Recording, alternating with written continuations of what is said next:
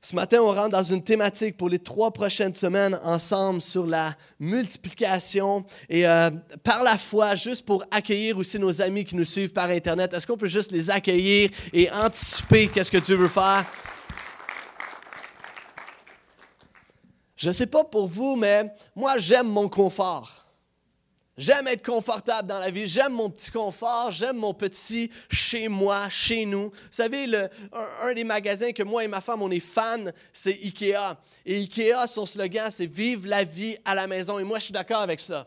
J'aime mon petit confort chez nous, dans mes affaires, arriver chez nous. Une des choses que j'aime le plus en arrivant, c'est d'aller mettre en jogging, douillet, s'enrober dans des couvertes, écouter un film de confort et manger un bon souper, du comfort food, quelque chose de chaud, une bonne soupe ou quelque chose de chaud. Non, peut-être pas une soupe parce que c'est pas nourrissant, mais euh, quelque chose de bon, quelque chose de réconfortant. Avec le soir, on finit ça avec un petit thé. Hein? C'est confortable. Est-ce que vous êtes d'accord avec ça?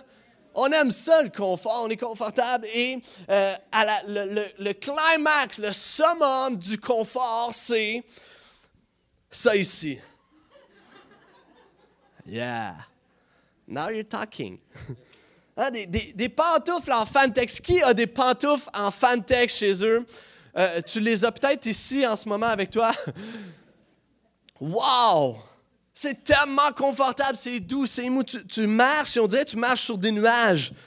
C'est incroyable, des, pantoufles comme ça. Et, dernièrement, j'ai eu l'expérience, on est, allé en 24 heures avec le staff pastoral et tout ça. On arrive 24 heures de prière dans un genre de petit centre. Et moi, quand je m'en vais là, j'ai l'habitude. Quand je m'en vais là, euh, on, est, on est relax, on, passe 24 heures dans la prière, discussion, échange, vision, mission, et on discute tout ça. et moi, je suis confortable. J'amène, je suis le premier toujours en jogging. Euh, je, je, choisis mon divan à l'avance. J'arrive, je suis le premier à prendre mon divan. Je suis confortable, je m'installe et évidemment, j'amène mes pantoufles. Et dernièrement, on a eu ce, ce jeûne-là, ce, ce temps-là de retraite. Et j'arrive avec mes pantoufles dans le salon, avec plein d'assurance, parce que je suis confortable.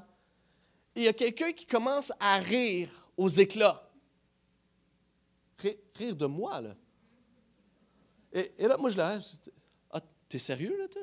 Tu, ris de moi, là. Puis là, je vois qu'il regarde mes pantoufles. Ah, t'es sérieux? Tu regardes mes pantoufles, puis tu ris.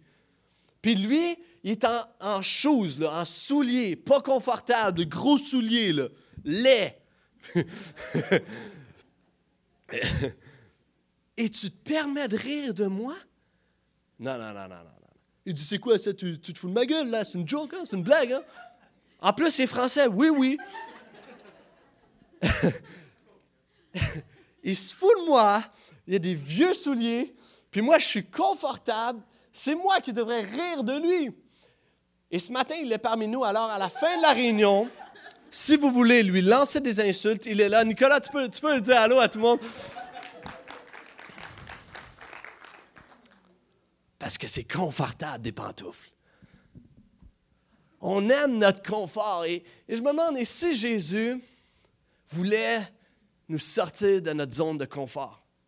Et si Jésus voulait nous sortir de notre zone confortable pour nos propres vies personnelles, mais aussi sortir de notre Église, constamment être dans une zone inconfort, une zone de risque, une zone d'action. Et si Jésus voulait constamment nous tirer en dehors de notre zone de confort, dernièrement, cette semaine, je discutais avec un jeune qui va à l'école biblique et on revient, je le ramène à la maison et on discute avec lui, Warren et moi. On est dans la voiture, puis je disais, au bout de la ligne, le confort et la paresse, c'est les plus grands tueurs d'appel au ministère. En fait, le confort et la paresse, c'est le plus grand tueur de rêves, d'ambition. C'est mortel, le confort et la paresse. Et on discutait ensemble sur ce sujet-là parce que le confort nous amène dans une routine, nous amène à faire toujours les mêmes petites affaires de la même manière. Et si Jésus avait plus pour nous? Et si Jésus avait de plus grandes choses pour nous, avait des rêves encore plus grands pour nous, avait des espoirs encore plus grands pour nous. Dans la dernière, ça fait des mois que je pense à cette thématique-là sur la multiplication. Et dans les derniers mois, j'ai rencontré un pasteur, euh, un pasteur euh, aux États-Unis, un Américain. Puis on discutait ensemble. Et lui, en fait, c'est un implanteur d'église. Mais bon, il y a une culture un peu différente aux États-Unis. Euh, lui, quand il va dans une ville, il, dit, il raconte son témoignage. Puis en fait, son histoire, c'est qu'il est allé dans une ville à un moment donné. Puis il s'est dit, moi, j'implante une église. Mais en fait, il va avec la mentalité que j'implante pas seulement une église. Moi, j'implante 5, 6, 7 églises. Puis en fait, je vais, créer, j'implante un réseau d'églises et c'est comme ça qu'on va faire un, changement dans la, ville, dans la ville. On va le bouleverser la ville. moi, je suis comme, moi, j'implante une église. Euh, et quand tu as un gars comme ça, tu, tu l'écoutes. Et là, on jase ensemble, puis il me dit, Max, tu sais quoi? Le problème, là, c'est que trop souvent, on ne prend pas assez de temps pour penser et répondre aux questions macro. On passe toujours notre temps dans le micro, les micro-questions. Comment je m'habille aujourd'hui? Qu'est-ce qu'on se fait manger à soir? Euh, qu'est-ce qu'on écoute? Qu'est-ce qu'on fait en fin de semaine? Ça, c'est des questions micro. C'est des questions qu'on se pose tous les jours. Et même dans notre organisation, euh, à chaque jour, moi, dans mon travail à, l'église, je me pose des questions micro. Qu'est-ce qu'on fait ce dimanche? Qui chante? Ça va être quoi les chants? Qui est impliqué, c'est qui l'équipe, comment qu'on fonctionne, c'est quoi les choses. Des questions micro, micro, juste sur la semaine qui s'en vient. Puis quand on est chanceux, on parle du mois qui s'en vient. Alors que les questions macro, c'est des questions comme comment arriver à accomplir plus dans ma vie personnelle, à faire en sorte que euh, dans, dans 20, 40, 60 ans, je vais être fier de, ce qu'il laisse derrière moi. Je vais avoir un héritage. Qu'est-ce que je vais léguer? Qu'est-ce que je veux léguer, laisser comme héritage dans 20, 40, 60 ans derrière moi qui va suivre et qui va perdurer pour les prochaines générations? Ça, c'est une question macro. C'est quelque chose qu'on ne s'attarde pas, mais pourtant qui est tellement important. Comment je pourrais avoir plus de temps en famille pour ne pas la négliger? C'est une question macro. Comment élever mon enfant? C'est une question macro. Comment je pourrais me reproduire? Comment on fait? Euh, comment je peux être satisfait de ce que je reproduis? Comment je fais pour former le caractère d'un enfant? Comment on fait pour lui enseigner l'humilité? Tu l'humilies? Et c'est des questions macro. Comment on fait pour euh, se reproduire? Comment on fait pour arriver à notre église de rêve? Nous avons, nous rêvons d'une Église encore euh, qui a encore plus d'influence, sur, euh, encore plus d'impact sur la communauté. Comment on fait pour arriver à cette Église-là? Comment on fait pour avoir des petits groupes dans chaque quartier de Terrebonne et dans les villes des environs? Comment on fait pour avoir de plus en plus à chaque semaine de nouveaux, de gens qui rencontrent Jésus? Comment on fait pour qu'il y ait des âmes changées, des vies transformées, des gens qui passent à la prochaine étape? Comment on fait pour qu'il y ait des nouveaux chants qui s'ajoutent? Comment on fait pour qu'il y ait plus d'innovation? Comment on fait pour arriver à cette Église de rêve? Comment faire, et ça c'est la grande question macro pour notre Église, comment faire pour changer le paysage spirituel de notre région? Est-ce que c'est juste en implantant notre petite Église à Terrebonne? Qu'on va changer le Québec, qu'on va amener les gens à entendre parler plus de Jésus et les amener à découvrir que tout a toujours rapport avec Jésus? C'est en implantant notre Église. Ah, c'est plus que ça, c'est plus de sites. Et ça, c'est des questions macro. Et je réalisais dans mes réflexions que si on veut commencer à se poser ces questions macro et y répondre concrètement, ça doit passer par la multiplication. Ça doit passer par la multiplication. Parce que le but de la multiplication, et on va le voir au travers de cette thématique, trois messages. Le but, c'est que ce que tu as, se multiplie. Ce que tu es se multiplie et ce que nous sommes se multiplie. Et ainsi, on va avoir, ça va tout changer. Qu'est-ce que ça va changer? Ça va tout changer. Parce que ce que tu as, tes ressources, peuvent, et Dieu veut les multiplier. On va voir ça ce matin. Ce que tu es va se multiplier. Et alors, moi, je vais devenir, il va avoir un deuxième petit maxime, un troisième petit maxime, un quatrième, parce que je me multiplie, je me reproduis. Et qu'est-ce qui se passe quand nous, notre centaine de personnes qui se réunissent à chaque dimanche matin, se multiplions ensemble? Et qu'est-ce qui se passe quand notre site se multiplie, devient 2, 3, 4, 5 sites? Et c'est ce qu'on va voir ensemble. Alors, est-ce que vous êtes prêts à vous plonger là-dedans? Yes. Le miracle de la multiplication, ça nous pousse en dehors de notre confort. Alors, si tu es bien assis ce matin pour t'endormir au cinéma, euh, j'aimerais te dire, on va sortir de notre zone de confort. Alors, es mieux de te bouger un peu parce que le but, c'est d'être inconfortable. Le titre de mon message ce matin, Jésus veut multiplier ce que tu as entre les mains. Et on va lire le, le, passage qui se trouve en Marc chapitre 6. Si tu as ta Bible, je te laisse tourner avec moi. Marc chapitre 6, verset 30. Sinon, les versets vont apparaître à l'écran. Marc 6, 30.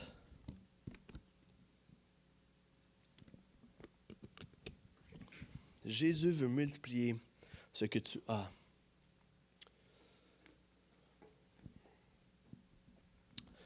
Vous êtes là?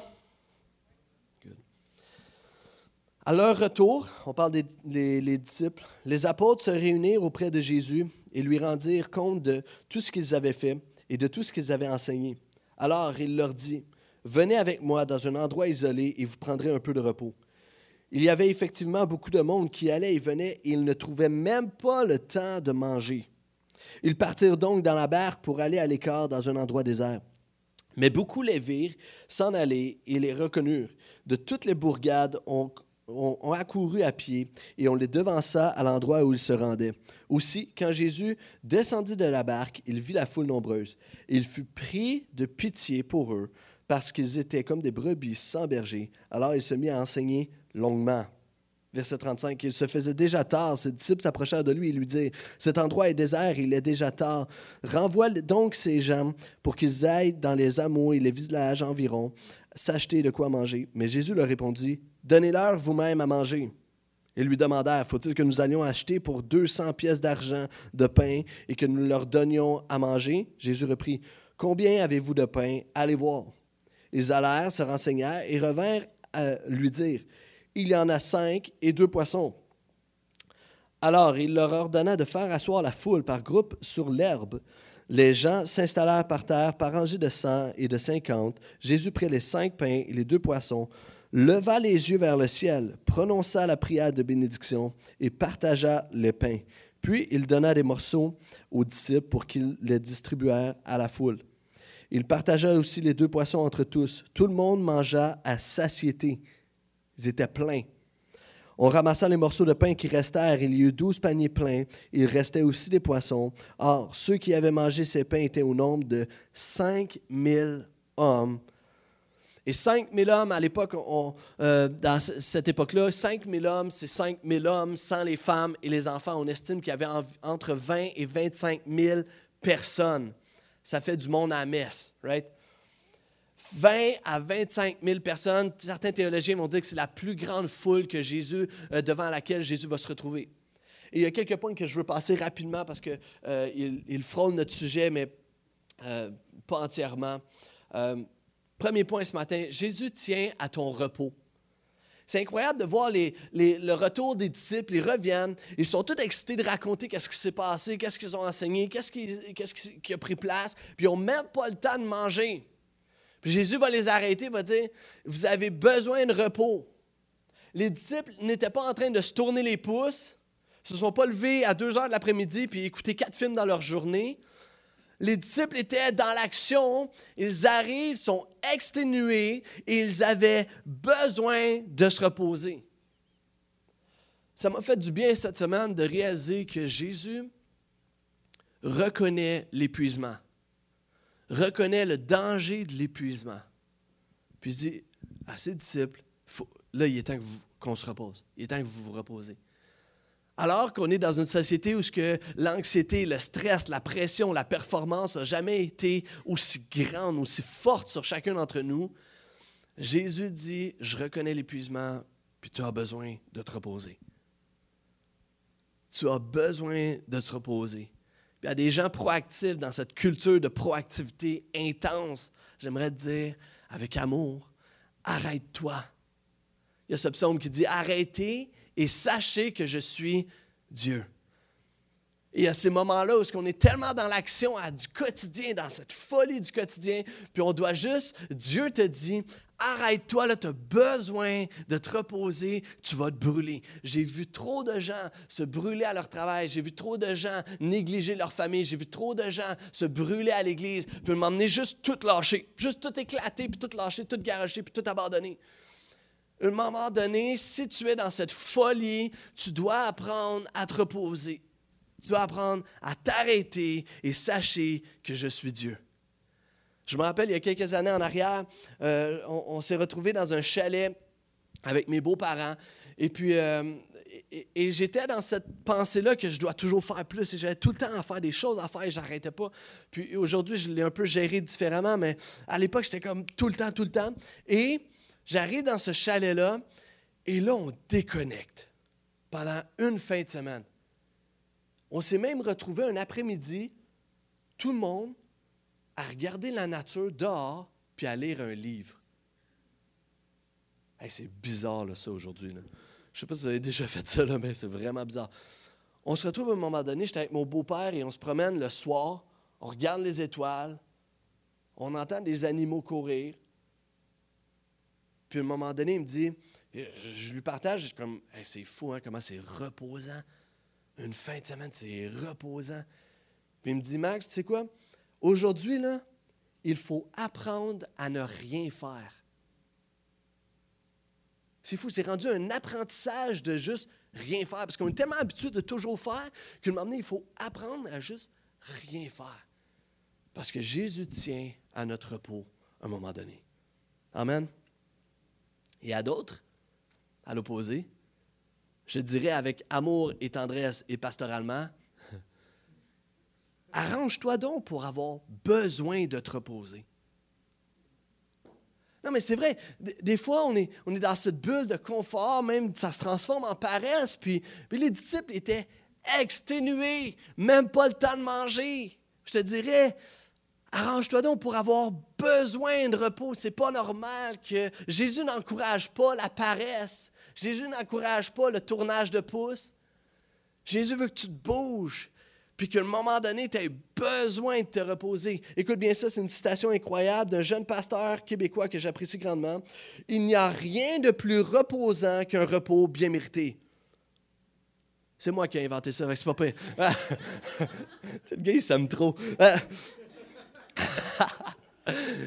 Il n'y a rien de plus reposant qu'un repos bien mérité.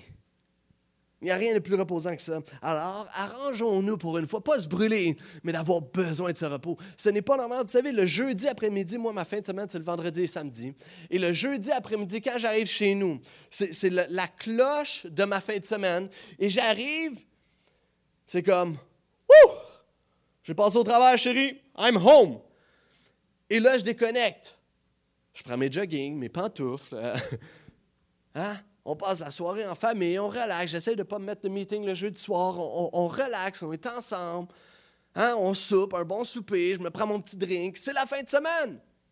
Mais si un jour j'arrive un jeudi après-midi et j'arrive chez nous, puis je suis comme Ah, il me semble que je travaillerai demain, il y a un problème. Il y a un problème.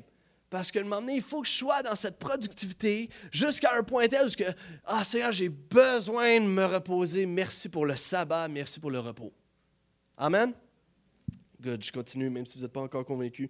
Euh, alors que les disciples ont besoin de ce repos, Jésus le reconnaît et ils vont partir, prendre la barque et s'en vont dans un autre endroit pour se reposer. Et les gens, la foule les suivent. Une gang de malades. Je veux dire, ils s'en vont en bateau, mais eux les suivent, des vrais paparazzis.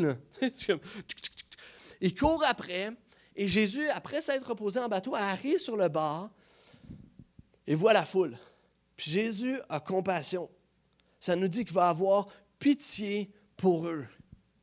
Une compassion, un amour pour les gens. Il va les accueillir. Il ne va pas dire Ah, je suis trop fatigué, gang. retournez chez vous. Il va les accueillir les bras grands ouverts. Jésus a compassion. Jésus a compassion pour toi. Il a compassion, il avait compassion pour ces gens parce qu'ils étaient comme des brebis qui n'avaient pas de berger.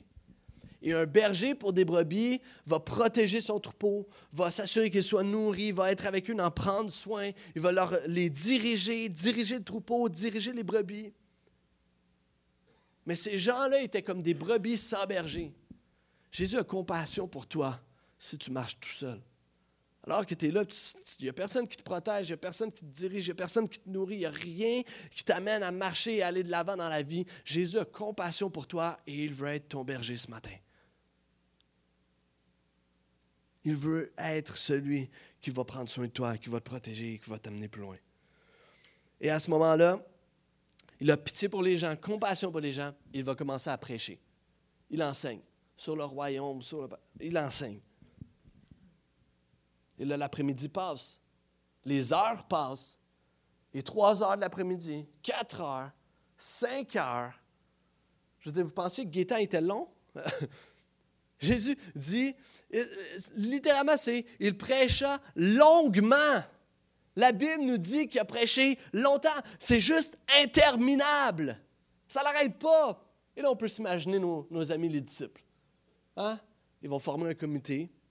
OK, les boys, euh, c'est vraiment bon. Euh, tout ce que Jésus amène, c'est vraiment incroyable, mais moi, je commence vraiment à avoir faim.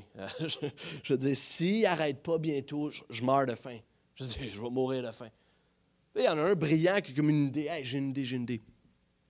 Et si on disait à Jésus euh, que les gens ont faim, parce que Jésus a pas mal l'air de se foutre de nous, mais si on disait que les gens ont faim, tu sais, il a compassion pour les gens, fait on lui dit que les gens ont faim, puis comme ça, il va renvoyer tout le monde dans leur maison, puis on va, on va pouvoir aller manger.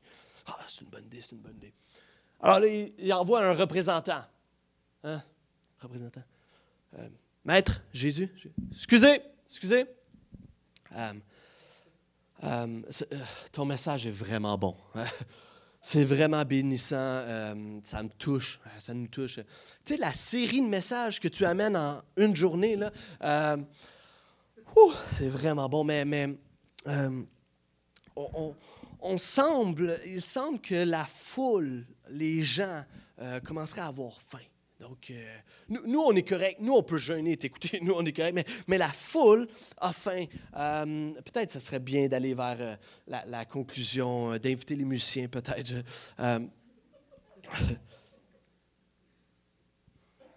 la foule a faim. Oh, oui, parce que nous, nous, nous, on est correct. OK, bien, si tu es attentionné pour la foule, donnez-leur à manger. Tu, veux qu'on achète de la nourriture? parce qu'on n'a pas vraiment cet argent-là.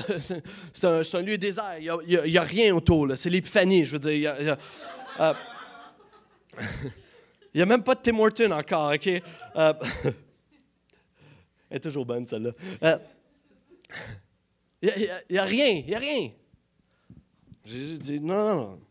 Allez voir ce que vous avez, puis, nourrissez les gens.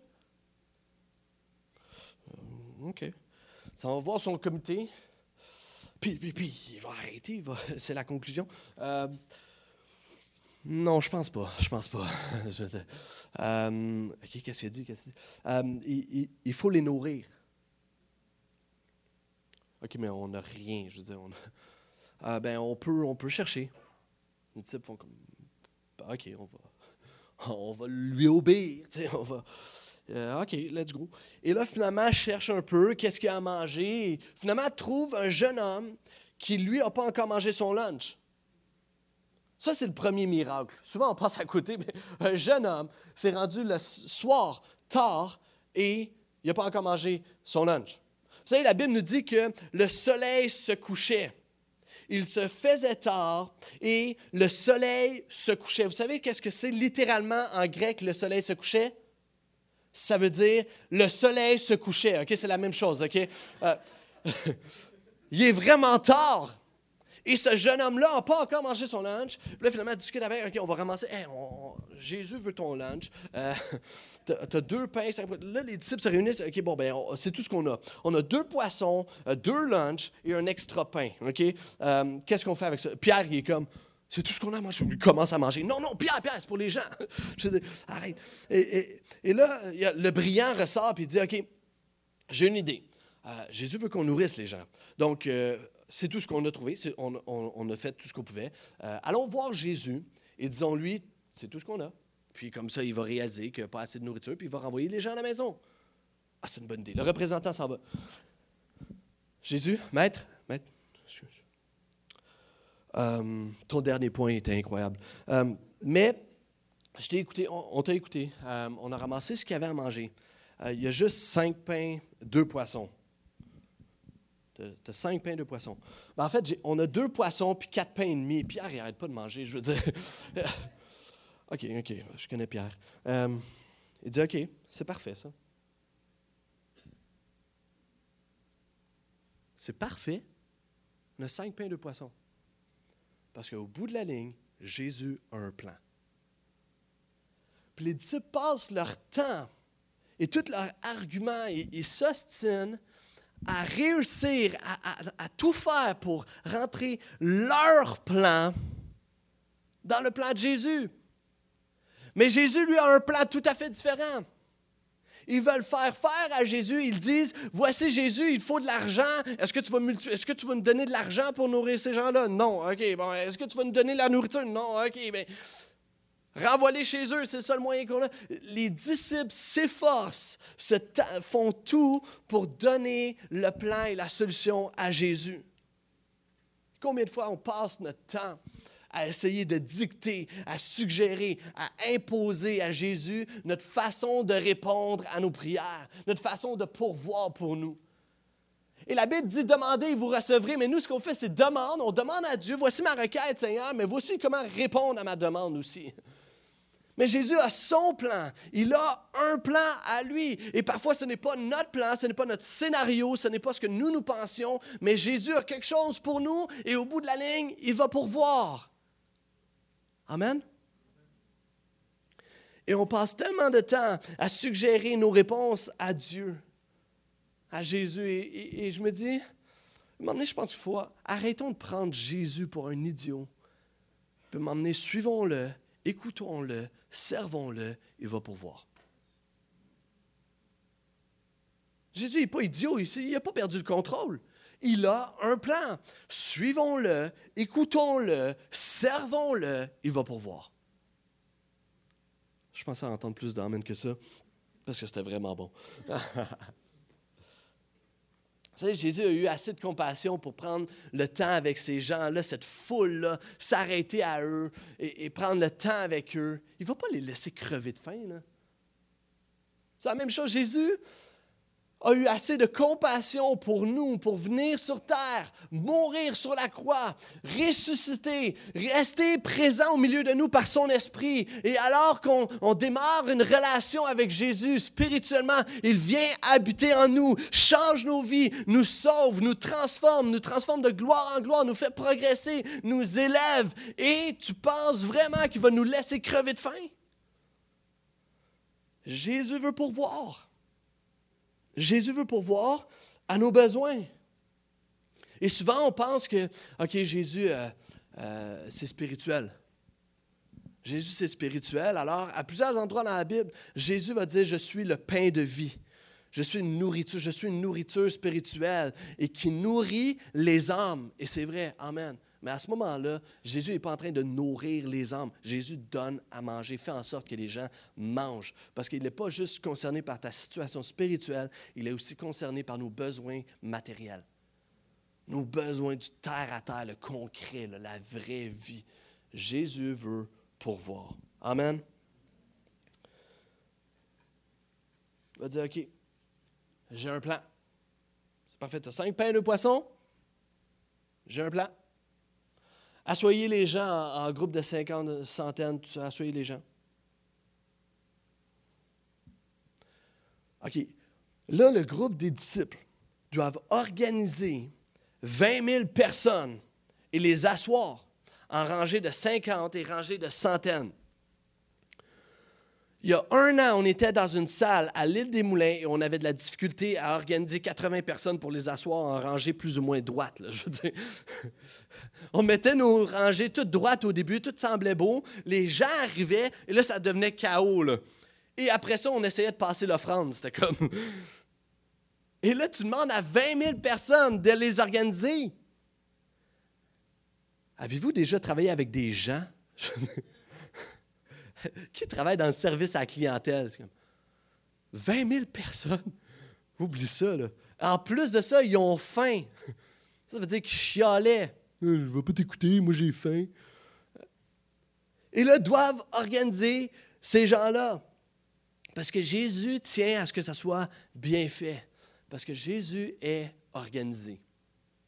Jésus est organisé. Il va prendre le soin pour les gens, par amour pour les gens. Il va s'assurer que les gens soient assis sur de l'herbe, que ça soit bien fait, que ça soit bien organisé, en rangée. Jésus n'a rien de chaotique. Pourquoi ici au portail, on, tient à ce que ça soit bien fait, bien organisé, on travaille fort pour ça. Et si tu penses que, si tu trouves qu'on manque d'organisation, il y a de la place pour que tu viennes t'impliquer, il n'y a pas de trouble, viens nous aider, on a de la misère des fois. Mais on fait tout pour que ça soit bien organisé parce que Jésus est bien organisé. Jésus est organisé, il n'a rien de chaotique. Et souvent, je rencontre des gens dans mon bureau et on jase ensemble, puis des fois, les, gens me partagent leur vie, puis leur histoire, puis c'est tellement, c'est tellement le chaos, là. C'est comme, il y a plein d'affaires, puis comme, j'essaie de faire les liens, j'essaie de comprendre dessus, puis je vois que c'est juste, ouh, y en a trop partout, partout, partout. Puis à un moment donné, je suis juste comme, OK, hey, écoute, qu'est-ce que t'en dis si on ne ferait pas un ménage un peu dans ta vie? On va clairer des dossiers. Il y a des gens, ça fait 5-10 ans que tu as fini une relation avec une fille, mais tu continues de la texter, puis vous continuez de voir une fois de temps en temps juste pour le fun. Je dis, claire tes dossiers clair tes dossiers. Euh, euh, euh, fais des choses bien comme il faut. Fais du ménage. Fais du ménage chez vous, ça va faire du bien à toi, à ta maison, à ta santé mentale. Fais du ménage partout, sois, sois rangé. Jésus est organisé, aime l'organisation, parce que ça n'a rien de chaotique. Jésus est venu pour mettre de l'ordre dans notre monde chaotique. Jésus est un Dieu d'ordre. Et des fois, tout ce que ça prend, ce n'est pas la grande solution miracle, ce n'est pas la grosse affaire, ce n'est pas le, boom miraculeux qui se passe, l'explosion spirituelle. Tout ce que ça prend, c'est que tu t'arrêtes et tu dis OK, il faut que je fasse du ménage un peu dans mes dossiers.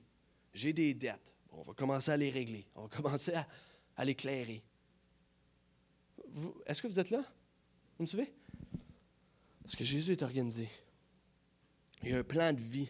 Souvent, avec les gens, ce que j'aime faire, c'est OK, on va, s'asseoir, on va s'arrêter, puis on va faire un plan de vie. On va juste dire, OK, c'est quoi ta prochaine étape? premièrement, là, je pense que ça, ça serait une bonne idée que tu claires ça. OK, on va faire ça. On y va. Juste, c'est quoi ta prochaine étape? Question que ça soit organisé. Les gens s'assoient, puis alors que tout est prêt, les gens sont assis, tout est organisé, Jésus va faire une chose. Va prendre le pain, le peu de pain qu'il y a, leva les yeux vers le ciel et fait la prière de bénédiction. Ça m'a interpellé parce que moi et Sarah, on a réalisé qu'on a perdu cette habitude de prier avant de manger. Euh, là, on est comme, ah, maintenant qu'on a un enfant, ce serait peut-être bien qu'on recommence cette habitude-là. En ce moment, vous êtes tous en train de me juger. Mais euh, moi, je connais un pasteur dans notre église que lui, il fait juste prier pendant qu'il fait l'épicerie. Il dit, comme ça, c'est fait. à quel point il est croche. Euh, il y a de la crochitude, comme Gaétan dirait. Jésus lève les yeux vers le ciel et bénit la nourriture avant de la distribuer. Jésus doit bénir. Et là, on rentre dans notre sujet de multiplication à fond.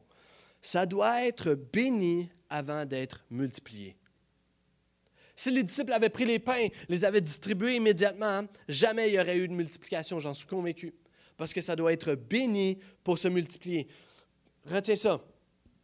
Pour se multiplier, ça doit être... Et deuxièmement, pour multiplier, ça doit être donné. La, la, multiplication n'a pas pris place pour les besoins des disciples et ses propres besoins.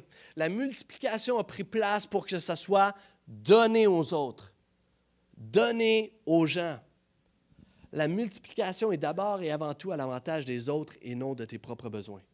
Suis-moi jusqu'au bout. Ça doit être béni. Tu ne peux pas demander à Dieu de multiplier ton entreprise s'il n'est pas béni par Jésus d'abord. Tu ne peux pas demander à Dieu de multiplier ton argent si ça vient d'une fraude. Tu ne peux pas demander à Dieu de multiplier ton argent si c'est pour accomplir tes rêves personnels et tes ambitions qui n'ont aucun rapport avec les autres. Tu ne peux pas demander à Dieu d'avoir plus de temps, de multiplier ce que tu as, le temps que tu as, si c'est pour juste le gaspiller. Par contre, commençons à être une Église qui demande à Dieu de multiplier ce que nous avons entre nos mains lorsque c'est béni. Commençons à être une Église qui demande plutôt plus de temps afin que nous puissions passer plus de temps pour notre famille, pour notre Église, pour notre dévotion, pour prendre du temps avec les autres, les gens qui sont dans le besoin. Là, Dieu peut faire une œuvre. Prions pour être, euh, euh, avoir plus de finances, non pas pour nos propres biens, mais parce que nous avons un plan précis, organisé, une idée pour aider la communauté et les gens de notre région. Ça, nous pouvons prier pour ça, par contre. Prions que Dieu multiplie, mais ça doit être béni et ça doit être donné. Est-ce que vous êtes toujours là? Jésus va prendre la nourriture, la bénit, la rompit et la donne aux disciples. Je prends juste un instant. On avait cinq poissons, euh, cinq pains. Là, tu m'en donnes juste une moitié. Tu ne l'as pas multiplié, tu l'as divisé. Là. Et et là, je dois aller nourrir 20 000 personnes. Imagine-toi, là, une moitié de pain. Prends-en. Juste un petit morceau. Un petit morceau. Un petit morceau. Un, petit morceau, j'ai dit, espèce de goinfre.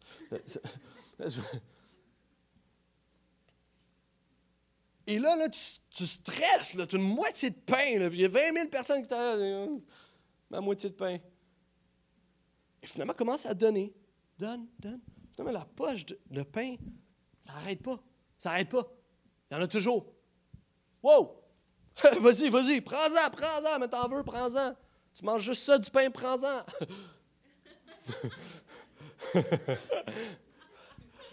Mon ami Dell est fanatique de pain. Euh,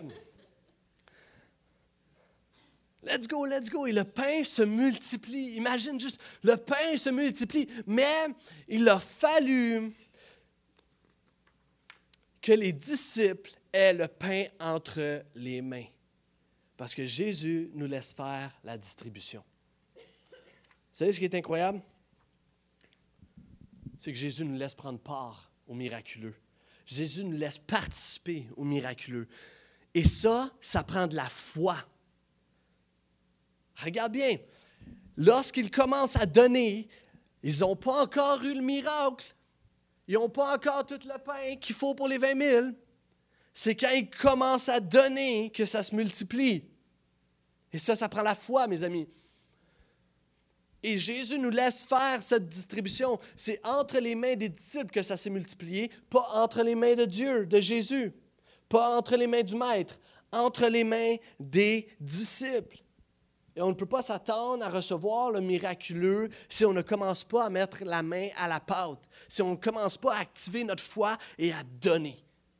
Tu ne pourras jamais voir le miracle de la multiplication de ce que tu as, des ressources que tu as, si tu ne commences pas à aller par la foi et dire Seigneur, bénis ce que j'ai, je le donne. C'est à ce moment-là que la foi rentre en action et c'est à ce moment-là qu'on peut voir le miracle de la multiplication, seulement à ce moment-là. Amen. Il faut se mettre en action. Qu'est-ce qui est entre, tes mains? Qu'est-ce qui est entre nos mains aujourd'hui que Jésus peut utiliser, multiplier pour bénir les autres? Maintenant. Qu'est-ce qui se retrouve? C'est quoi tes cinq pains, deux poissons? Qu'est-ce qu'il y a entre tes mains? C'est quoi tes talents, tes connaissances que tu pourrais te donner, tes finances, tes biens matériels, ton temps? Tu as du temps, tu veux, tu veux avoir plus de temps pour donner. Qu'est-ce que tu as entre les mains que tu aimerais que Dieu multiplie et que tu veux commencer à donner par la foi pour juste voir le miracle de multiplication commencer? Des responsabilités, des effectifs. Tu as la santé, puis tu dis, moi, ma santé, je veux juste la partager, partager, être contagieux avec ma joie et juste donne-moi, c'est un Dieu plus de santé que je puisse donner aux autres. Peu importe ce que tu as entre les mains, ça peut te sembler bien peu, mais entre les mains, euh, ce que tu as entre tes mains, lorsque c'est béni et que tu le mets en action, c'est la possibilité d'un miracle qui, qui vient. Ce que, les mains, ce que les disciples avaient entre leurs mains, c'était suffisant pour nourrir 20 à 25 000 personnes avec deux, cinq pains, deux poissons. C'est tout ce qu'ils ont. souvent, avant de, donner ou peu importe, on attend tellement de choses. On attend tellement d'affaires. Ah, si on avait plus d'argent, on pourrait accomplir plus, on pourrait donner plus à la communauté. S'il y avait quelqu'un pour faire ça, si j'étais en couple, je pourrais peut-être commencer à faire ça. Si j'avais une maison, je pourrais accueillir les gens chez nous, donner. Si les enfants étaient plus vieux, on aurait plus de temps. J'aimerais te dire, ce que nous avons présentement entre nos mains. Il y a des saisons dans la vie, mais je suis convaincu que ce que tu as entre les mains, il y a quelque chose que tu as entre tes mains qui peut être béni de Dieu. Et lorsque tu vas commencer à donner la multiplication, et Dieu va pouvoir. Amen. Dans le aussi concret, je me disais, moi là, Max, dans le aussi concret que ça, je me suis dit, moi, je pourrais tout simplement offrir un repas à quelqu'un. C'est ce, que, c'est ce qui s'est passé. Jésus a, pourvu, a, offert un repas à 20 000 personnes. Et si moi, je commençais à offrir juste un repas à quelqu'un une fois de temps en temps, juste l'inviter à la maison, offrir un repas à quelqu'un. Vous savez, on, on, connaît tous des gens dans notre entourage, dans nos familles, qui vivent des moments financiers plus difficiles. Et si on commençait juste à donner, ah, mais Mac, j'ai pas vraiment d'argent pour inviter tout ça, ça coûte cher inviter des gens. OK, mais c'est là la foi rentre en action. C'est là la multiplication, c'est ça, c'est ça le principe. Tu donnes. Alors que les disciples distribuaient, ça n'arrête juste pas. Ça n'arrête juste pas. Le pain est là. Et il y en a assez pour tout le monde. Et il y a un reste. Jésus va pourvoir alors que tu donnes tellement aux autres. Les disciples sont en train de donner, puis ça, ils donnent, ils donnent, alors qu'ils donnent aux autres, Jésus est en train de pourvoir pour eux il va en rester, même ça nous dit qu'il va rester 12 paniers. Moi, je suis convaincu que c'est les 12 doggy bags aux disciples, OK? Il y a 12 disciples, vous avez tout un doggy bag pour chacun. Et ils ont tous, parce qu'au bout de la ligne, Jésus ne gaspille pas. Jésus ne gaspille pas. Et moi, je vais inviter les musiciens à s'avancer, à venir me rejoindre dans quelques instants. On va terminer. Jésus n'aime pas se gaspiller. Il n'aurait pas été heureux chez moi quand j'étais jeune. Euh, chez nous, on est trois gars et euh, first, c'était le chaos dans la maison. Je veux dire, il n'y avait pas de ménage. Donc, l'organisation de Jésus, euh, non, il n'aurait pas été heureux chez nous. Et en plus de ça, on avait cette fâcheuse-là, de, fâcheuse habitude de, gaspiller, évidemment, parce que dans un foyer, les restants, ce n'est pas vraiment populaire. Hein? D'accord? C'est toujours ce qui reste dans un plat Tupperware un peu trop longtemps, puis qu'après un mois, tu dis, il ah, faut que je fasse le ménage de mon frigidaire. Et là, tu découvres de tout. Et, euh, et nous, on, était trois gars chez nous, on avait des horaires un peu funky, la famille euh, chez nous. C'était vraiment bizarre. Des fois, il y avait des, pratiques le soir de musique, tout ça. Personne. Puis c'est rare qu'on mangeait tout le monde ensemble. Et ma mère avait a eu cette idée géniale à un moment donné. Elle a commencé à faire la nourriture pendant toute la fin de semaine. Elle faisait toute la nourriture pour toute la semaine. Elle faisait tout. Un repas pour chaque soir. Et là, elle avait planifié, OK, il y avait une petite feuille collée sur le frigidaire. Lundi soir, rose beef, patates pilées et carottes, avec une petite pastille de couleur, un petit collant vert. Et là, on ouvrait le frigidaire. Dans le frigidaire, tu avais plein de Tupperware. Et là, tu avais trois petits plats avec des pions verts. Et nous, on allait à la recherche des pions verts. Tu sortais les trois Tupperware, ah, rose beef, patates pilées, carottes. Et là, on met ça dans une assiette, on se fait chauffer ça, on a un beau repas, miam, super. Qu'est-ce qui arrive quand tu as trois gars adolescents maintenant? Oublie ça, je veux dire. On ouvrait le frigidaire, c'est supposé être le rose beef à soir. J'ai pas le goût. On mange la lasagne, je mange la patate pilée avec ça, puis les carottes. Oublie ça. je veux dire, ils moisissent au bout de la ligne. Finalement, ma mère s'est ramassée parce qu'on on était super désorganisés, on, ne mangeait jamais ce qui était prévu, puis elle se ramassait avec plein de Tupperware, avec plein de nourriture qui passait date, puis on gaspillait. Jésus ne gaspille pas. Ça m'a. Je fais une parenthèse, ça m'a, ça, m'a, fait réfléchir cette semaine. Je me suis dit, wow, dans les foyers nord-américains aujourd'hui, à quel point on gaspille. C'est fou à quel point on gaspille. Puis, euh, il y a des statistiques, là, hallucinante sur et si nous, nous arrêtions euh, de gaspiller, à quel point on pourrait nourrir des gens et à quel point ça, bouleverserait euh, la, société. Ça bouleverserait le monde. Je me suis dit, je pense qu'on on a fait une série équitable durant cet automne. Puis je me dis, ça, là, juste être sensible au gaspillage dans nos foyers, je pense que ça peut être équitable. Puis je pense que ça peut faire une différence. Right? Maintenant, on n'est pas ici pour faire une concertation contre le, sur le gaspillage. Mon voit souvent. Avec ce que nous avons entre les mains, Jésus veut nourrir la foule, puis inquiète-toi pas, il va pourvoir pour toi.